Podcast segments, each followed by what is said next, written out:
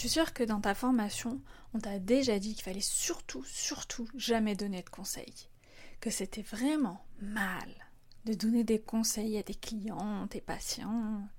Qu'il fallait qu'en fait, la solution, elle leur tombe du ciel. Enfin non, qu'elle vienne de l'intérieur. Et c'est pas grave si toi, t'as des petites idées sur comment tu pourrais, euh, comment ils pourraient trouver cette solution. Non, non, faut que ça vienne du ciel. Est-ce que c'est aussi simple que ça? Pas sûr, hein. Bienvenue sur Moelleux et Pétillant, le podcast des thérapeutes qui secouent. Je suis Anaïs Kessler. J'ai commencé comme hypnothérapeute en 2014. Je suis aujourd'hui aussi formatrice et thérapeute d'impact. Seule ou avec mes invités, je vais te parler de ces approches, de ces concepts qui vont rendre tes séances encore plus efficaces. Du moelleux pour la douceur nécessaire dans l'accompagnement, du pétillant, parce que parfois le changement, ça pique. C'est la thérapie d'impact qui m'a permis de revoir un peu ma vision du conseil, du fait de donner des conseils. Tu sais, quand t'as ton client qui tourne en rond et que toi, grâce à tes connaissances, ton expérience, t'aurais un conseil à lui donner, mais tu le fais pas parce que ça doit tomber du ciel, il y a quand même quelque chose de dérangeant. Parce que ton client, pendant ce temps, il les paye ses séances. T'imagines un médecin, une kiné faire ça, te laisser tourner en rond alors que ils ont la solution, ou au moins peut-être pas la solution, mais une solution. Et ça, c'est une nuance importante. Et par exemple, Ed Jacobs, le fondateur de la thérapie d'impact, ce qu'il dit dans un de ses livres, c'est imagine un client qui est, super, en colère et qui te dit qu'après la séance, il va appeler sa patronne et lui dire tout ce qu'il pense d'elle. Bah, peut-être, je, je dis bien peut-être, que ce serait pas mal de lui conseiller de faire baisser un poil sa colère avant de l'appeler. Parce que t'imagines les dégâts Mais on est d'accord quand même sur le fait que les conseils, ça se fait pas n'importe comment. Mark Jung, dans Learning the Art of Helping, Apprendre l'art d'aider, compare les conseils au sel. Le sel, c'est bénéfique quand on met la juste quantité. Il y en a qui n'en ont pas du tout besoin. Il y en a qui en ont besoin d'un petit peu plus que les autres. Mais si tu vides la salière, tu vas gâcher le plat de tout le monde. Pour Boscolo et Séquin, des psychiatres, Donner des conseils, c'est pas du tout le rôle d'un thérapeute. Parce que là, ça devient de l'éducation. Je dirais que c'est pas 100% faux, ça dépend encore des conseils. Mais est-ce que faire de la psycho-éducation, c'est pas super intéressant? Tu sais, éduquer tes clients à ce qui se passe à l'intérieur d'eux. Voilà, ça dépend un peu de ton approche, mais euh, c'est une des bases de la thérapie d'impact aussi. Mark Jung, il décrit les raisons qui font que c'est qu'on dit que c'est mal de donner des conseils. Déjà, tu peux en entendre partout gratuitement. Alors pourquoi faire appel à une pro? Et puis, il y a le fait que les patients suivent pas forcément les conseils donnés. Et ça, on le voit même quand c'est un traitement médical donné par un médecin. Dans les contres aussi, bah, en analyse transactionnelle, où on utilise le concept de jeu psychologique, t'as le jeu du oui mais. C'est quand tu donnes un conseil à une personne et qu'elle te répond oui mais je peux pas parce que tu comprends. Et puis toi tu réponds à l'argument et puis elle continue avec ses oui, mais euh, là non plus, c'est pas possible parce que. Euh, et là, tu rentres dans un jeu psychologique qui, en fait, n'apporte pas grand-chose de vraiment positif. On veut aussi éviter à tout prix les conseils parce qu'on part du principe que c'est la thérapeute qui devient responsable du changement chez sa cliente. C'est pas si simple que ça quand même. Et puis qu'un mauvais conseil, il a des conséquences sur la cliente et pas sur la thérapeute. Ça pour le coup, c'est quand même vrai. Et aussi qu'un conseil, bah, il peut être contraire aux valeurs et aux croyances de la cliente. Évidemment, si tu balances un conseil n'importe comment, ça peut tout à fait heurter ton client. Et puis on va aussi faire super attention quand le client il est du genre à pousser les autres à prendre les décisions à sa place. Ça montre une certaine forme de dépendance et en lui donnant des conseils, tu renforces cette attitude. Et petit détail, oublie pas non plus que tu sais pas de quoi l'avenir est fait. Perso, je vais pas répondre oui ou non à une cliente qui me demande si elle doit divorcer. Je sais pas ce qui va se passer vraiment pour elle. Je vais l'aider à peser le pour et le contre de chaque décision, à élargir son champ de vision en lui montrant les conséquences possibles. Mais je vais aussi l'aider à être réaliste. Et là, ça demande d'être pas mal délicat. Ed Jacobs, dans son livre sur la thérapie d'impact, il explique qu'il a dessiné un graphique représentant le mariage de son client. Le temps sur l'abscisse, et la qualité de la relation sur l'ordonnée de 0 à 10, la ligne du haut. Au début de la relation, c'était à combien? Et un an après, vous étiez à combien? Et cinq ans après? Et aujourd'hui? Et là, tu vois que la courbe, elle fait que descendre. Elle remonte pas du tout. Comment pensez-vous que la courbe sera dans 10 ans? Alors évidemment, tu peux pas lire dans l'avenir.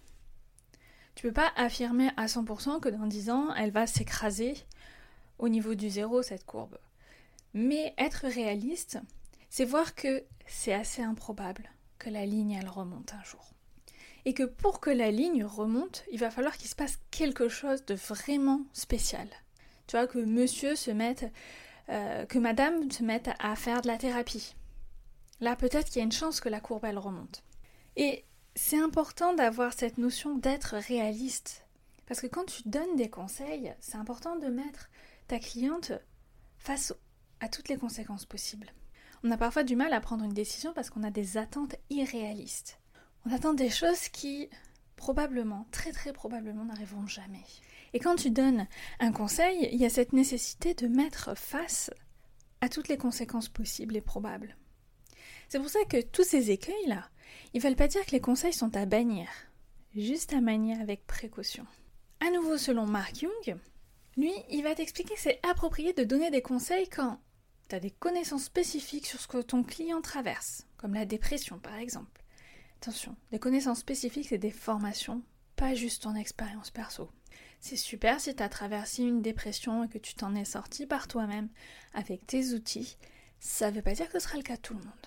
Quand tu as de l'expérience sur le sujet, que tu comprends que ton client peut malgré tout vivre les choses différemment, tu sais que tu as de l'expérience personnelle, mais aussi de l'expérience avec d'autres clients, et tu es quand même capable de te dire, ok, en général ça se passe comme ça, mais c'est possible qu'avec lui ça se passe différemment.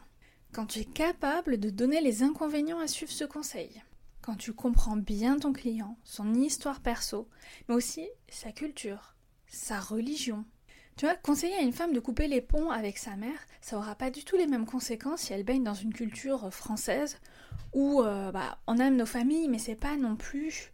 Il n'y a pas un attachement énorme au concept de famille, alors qu'il y a d'autres pays où euh, la famille c'est très très important.